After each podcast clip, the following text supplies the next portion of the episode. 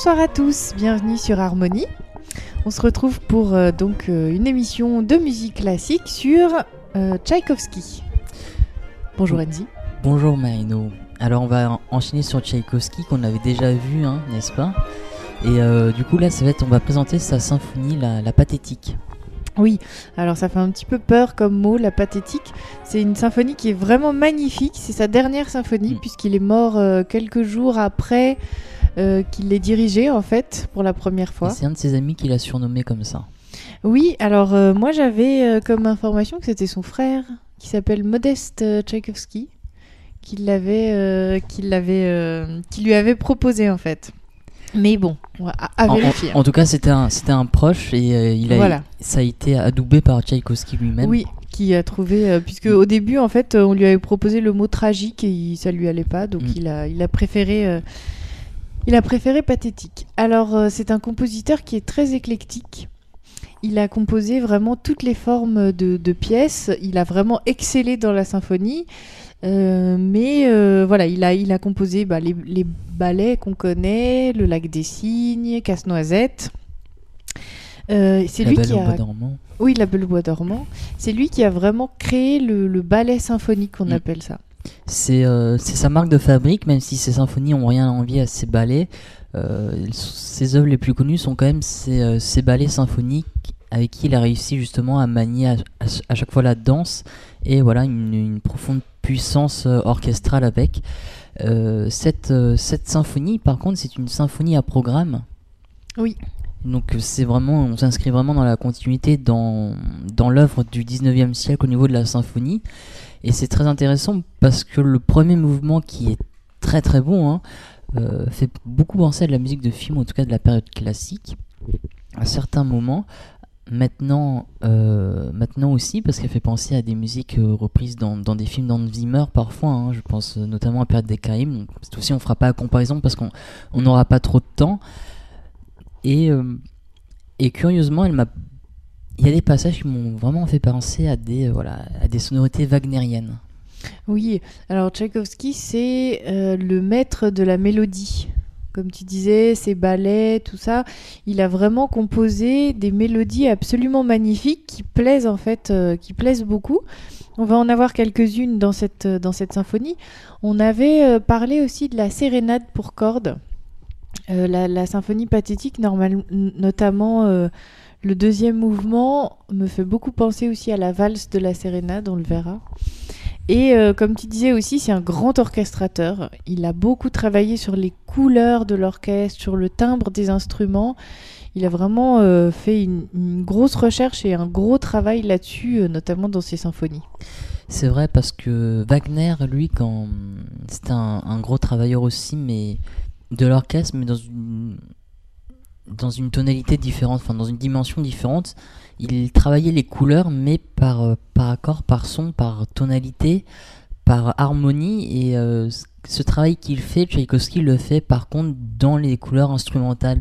Et c'est vraiment pour ça, je pense qu'il y a vraiment un rapprochement, en tout cas dans le premier mouvement et dans euh, l'ouverture de Tristan et Isolde de Wagner, c'est qu'il y a vraiment un effort très très puissant sur justement cette fascination pour euh, produire une couleur instrumentale et pour provoquer des sentiments et des impressions chez les, chez les auditeurs. Oui. C'est vrai que c'est une facette vraiment de Tchaïkovski qui est. euh, Enfin, qui, qui fait finalement son, son personnage. A une autre facette, c'est que c'était euh, un grand sensible, mais vraiment de façon exacerbée. Et euh, il va beaucoup en souffrir d'ailleurs, parce que euh, tous ses problèmes personnels, quels qu'ils soient, du coup, prenaient une ampleur absolument, euh, absolument incroyable. Et c'est de là vraiment qu'il va puiser tout- toute son inspiration en essayant de, voilà, de, de contrer ce, ce malheur qui, qui Mm. pesait sur lui. On ne sait pas exactement d'ailleurs pourquoi, mais voilà, il disait toujours qu'il était malheureux. Euh, C'est peut-être cette, cette maladie qu'on appelle la mélancolie. voilà, ça doit être sûrement ça. euh, D'autant plus qu'il y a un, il y a un réalisateur, qui, Lars von Trier, qui a réalisé un film Mélancolia et justement il utilisait non pas Tchaïkovski mais il utilisait vraiment Wagner avec Tristan Isolde pour euh, voilà, essayer de, de représenter cette mélancolie. Donc on peut, voilà, il y a encore peut-être un lien. euh, Oui, je pense qu'il y a encore un lien euh, avec Wagner. Deux grands compositeurs. Et euh, Tchaïkovski a d'ailleurs écrit que en, en composant sa symphonie numéro 6, il a beaucoup pleuré. Donc c'est vraiment une symphonie qui, voilà, qui le, le, le prend, euh, enfin le prend dans un moment vraiment euh, pathétique. Et c'est vrai qu'elle est, elle est très émotive cette, cette symphonie. hein. Moi j'ai vraiment un, un coup de cœur pour le premier mouvement euh, que vous entendrez tout à l'heure. Je sais pas si, si, tu as, si tu as un mouvement un peu favori. Euh, je, je- je dirais le premier ou le deuxième. Moi j'aime beaucoup le deuxième aussi. Je le trouve, euh, je le trouve très joli. Enfin on va. On va, on, va, on va les écouter. Alors cette symphonie, elle a une particularité, c'est que euh, donc tu disais que c'était une, une musique à programme, et en fait Tchaïkovski a dit bah effectivement c'est une musique à programme, mais le programme restera mystérieux. Mm. C'est-à-dire qu'il a jamais dit finalement exactement sur quoi il s'était basé pour. Un petit peu comme les, les mystérieuses variations de d'Elgar. Oui. où on- au final les variations, le thème on- nous échappait toujours. Là, euh, dans cette symphonie, c'est vrai que on aura même dans les écrits, hein, même dans, dans le programme, généralement dans les symphonies à programme ou les poèmes symphoniques, on a un, un livret. Euh, là, sur le livret, ça reste quand même très très vague. Oui. Et euh, donc c'est c'est quand même voilà, il il a fait planer le mystère. Et, bah, il essaie de le représenter aussi à travers à travers beaucoup de couleurs parce que le, le premier mouvement fait apparaître deux thèmes et dans ces deux thèmes il y a encore plusieurs sous, sous-thématiques euh, mélodiques.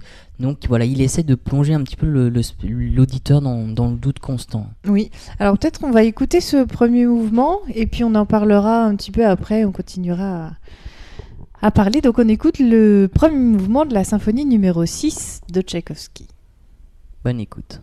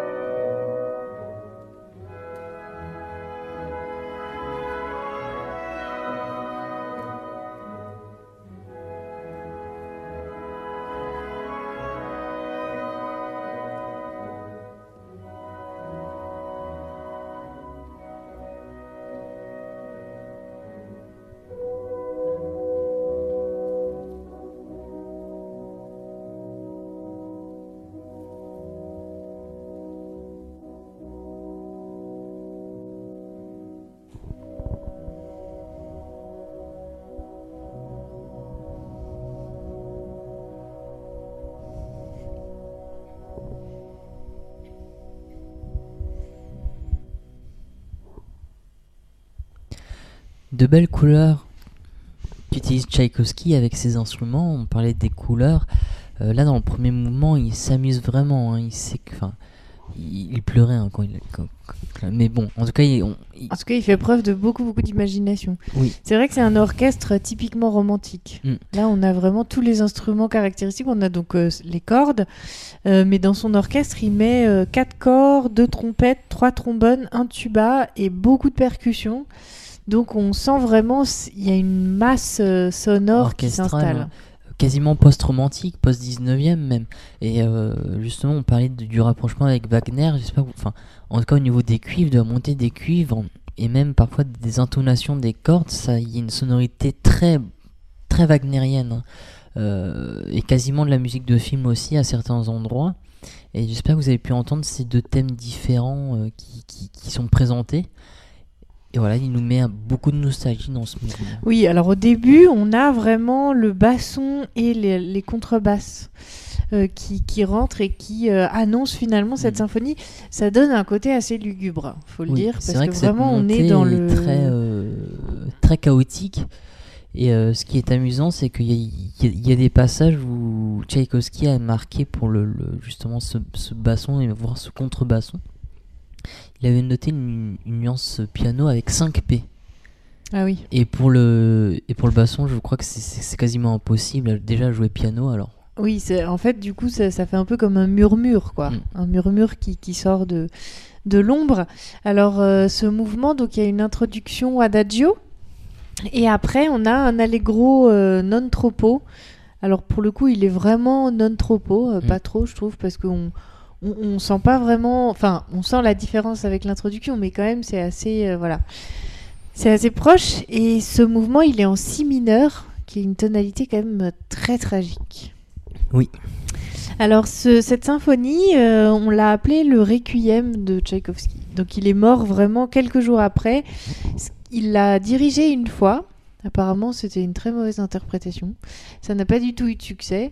Et euh, après sa mort, il y a un grand chef de l'époque qui l'a, qui l'a, hum, l'a dirigé une deuxième fois. Et là, apparemment, cette symphonie a eu un succès absolument phénoménal. Il y a eu peut-être aussi le, le coup psychologique du décès de, de Tchaïkovski.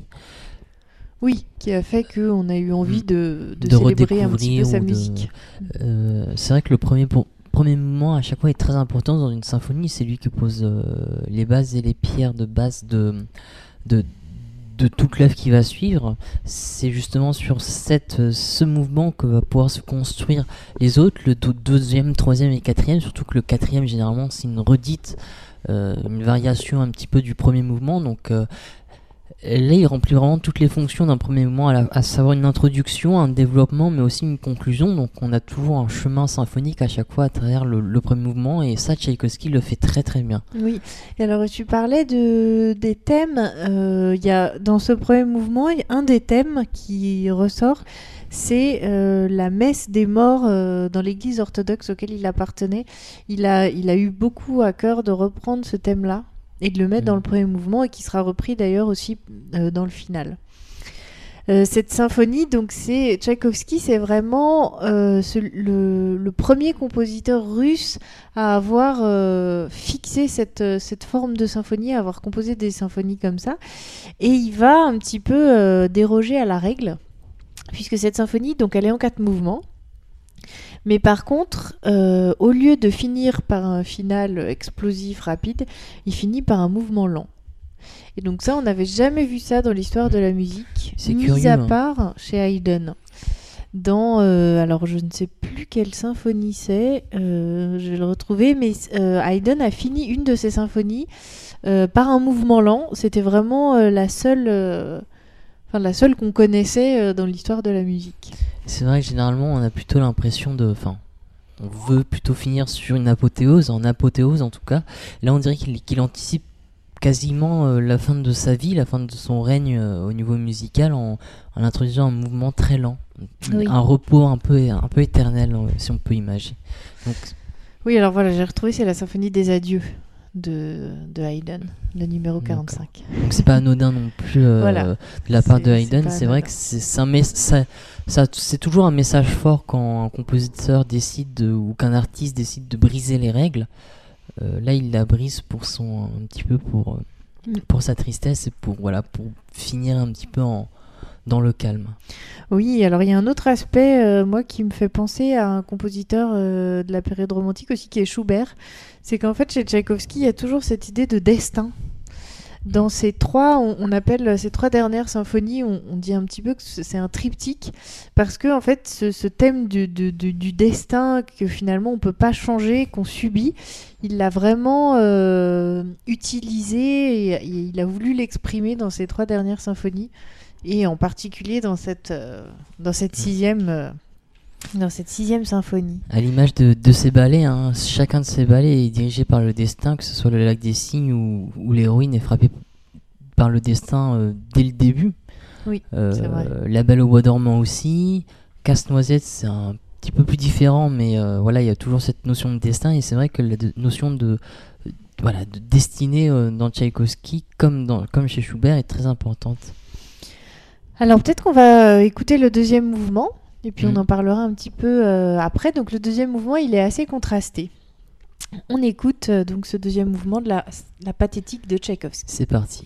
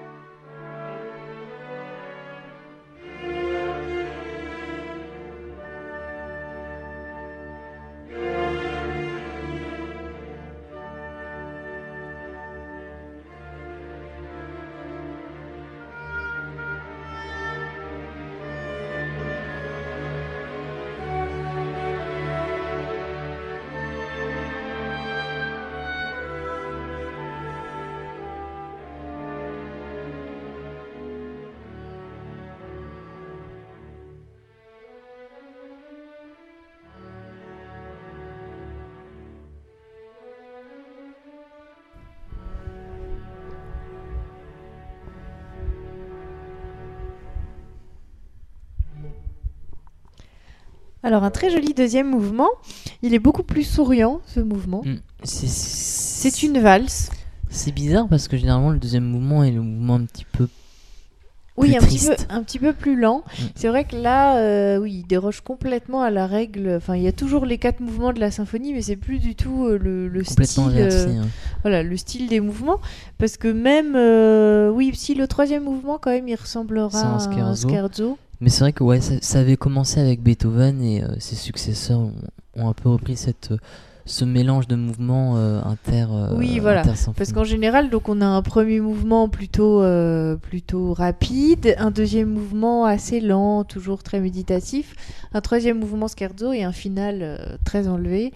Là, voilà, on a un premier mouvement que moi je qualifierais quand même d'assez lent parce qu'il est. euh, Voilà, on a un deuxième mouvement assez frais. Alors c'est lui qui me fait penser vraiment à la valse de la sérénade pour cordes. Surtout qu'il épure quand même pas mal le- l'orchestre dans ce mouvement. Oui, c'est vrai que on, on dirait qu'il que l'orchestre joue à effectif réduit. Voilà, et c'est là qu'on on voit qu'il est très fort euh, pour euh, marier les timbres, parce qu'on dirait un, un- un orchestre à effectif réduit, comme tu dis. Mais euh, on a quand même toujours ce gros orchestre romantique. Voilà, il utilise Mm. tous les instruments de façon assez, C'est euh, vrai que c'est impressionnant hein, parce que tu avais énuméré tous les instruments et tous les cuivres qu'il y avait et là on les entend pratiquement pas. Enfin, en tout cas, on, on- on ne sent pas du tout leur présence.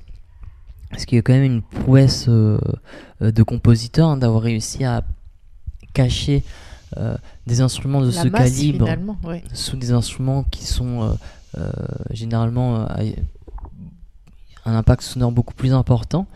Euh, alors c'est une, c'est un mouvement qui est en 5-4, donc euh, c'est une mesure un peu atypique.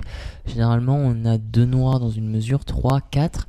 Euh, là on passe à 5, donc on, change de, de dimension, mais attention ce n'est, quand même pas une mesure hybride ou une mesure composée, c'est quand même très stable. Oui, alors 5, c'est un chiffre en général assez, euh, assez irrégulier dans la musique. euh, voilà, Mm. quand on a 5 temps, en général, c'est. C'est un on- peu bancal. Voilà, on- exactement. On a une, une impression d'un peu de, bancal, mais euh, là, vraiment, on n'a pas du tout cette impression-là dans cette valse, et c'est assez impressionnant. D'autant plus que si vous voulez essayer de compter, c'est compliqué hein, parce que euh, comme c'est une valse, on a toujours un appui qui tombe euh, de Mm. façon impaire. Et dans une mesure binaire, bah, forcément ça trompe. hein. C'est un effet d'émiole auditif au lieu d'avoir un effet d'émiole euh, euh, à l'écrit. Oui, oui, oui. Alors, ce, ce mouvement, il est inspiré d'une chanson populaire estonienne qui s'appelle Calice Marie, qui veut dire chère Marie. Donc, je pense que c'était un souvenir. Kalis euh, Mari, Voilà, je sais, je, je ne connais pas le le- la l'accent chanson. estonien, donc euh, bon, je le prononce en français, mais voilà. Il- C'est d'ailleurs étonnant qu'il ait, qu'il ait choisi une chanson populaire estonienne. On va écouter le troisième mouvement. Oui, on va, donc on un va passer tempo euh, plus mouvement. rapide. Un scherzo. Voilà, un scherzo, là pour le coup, un scherzo assez dansant. euh, on, reste, euh, enfin, on retrouve un petit peu le, la forme un peu classique euh, du- de la symphonie. Et voilà, on parlera un petit peu de, des thèmes après. On écoute ce troisième mouvement.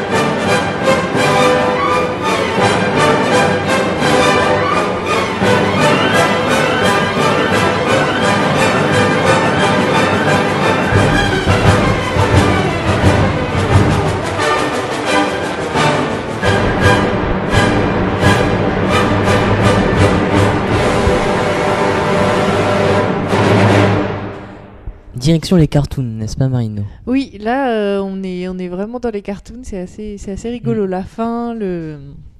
C'est le mouvement le plus désorganisé de la symphonie pour moi. C'est un petit peu son, euh, son fourre-tout. Bien que ce- c'est pas négatif, hein, ce que je dis, c'est un petit peu son, voilà, son, son exutoire. Oui, c'est un peu lâché finalement. euh, parce qu'en fait, il y a une superposition de deux thèmes. Il y a un thème qui est, qui est euh, annoncé au violon au début, et en dessous, il superpose un, essai- un espèce de thème de marche un petit peu. euh, Mm, qui va vite, militaire, aussi. voilà, de fanfare. Du coup, on a cette impression de, de, de, joyeux désordre finalement. Mm. Et désordre organisé parce que Tchaïkovski fait à chaque fois intervenir euh, des timbres spécifiques pour euh, dynamiser un petit peu sa musique. Et c'est vrai que voilà, il, arrive néanmoins à créer un certain ordre à partir du chaos. Et euh, c'est vrai, c'est pas pour rien qu'après on, reprend beaucoup sa musique parfois pour des cartoons comme Bugs Bunny ou, ou les cartoons qu'il y avait dans, dans ces années-là. Donc c'est vraiment une musique importante. On parlait de la musique à programme, on parlait de la musique de film qui a dérivé ensuite des symphonies à programme. On parle maintenant des musiques de dessins animés avec ce Oui, et c'est rigolo parce que à l'époque, euh, la musique de Tchaïkovski n'était pas toujours bien vue. Parfois, on la trouvait entre guillemets un peu vulgaire et un peu, euh, un peu caricaturale. Et je pense que c'est justement, il y a un côté, quand on dit les cartoons, c'est un petit peu caricatural. Il y a un côté, il donne un côté un petit peu excessif parfois à sa musique qui est un peu décalée. Parce que, parce que peut-être ça, ça illustre un petit peu euh, des événements, en tout cas des situations, des faits, des sons, et c'est ce qu'on ce appellera plus tard hein, le, le Mickey Mousing. Donc c'est peut-être pour ça voilà, qui- que sa musique a été reprise plus, euh, dans les cartoons et que... Elle est très très descriptive voilà, en fait. Elle caricature, description.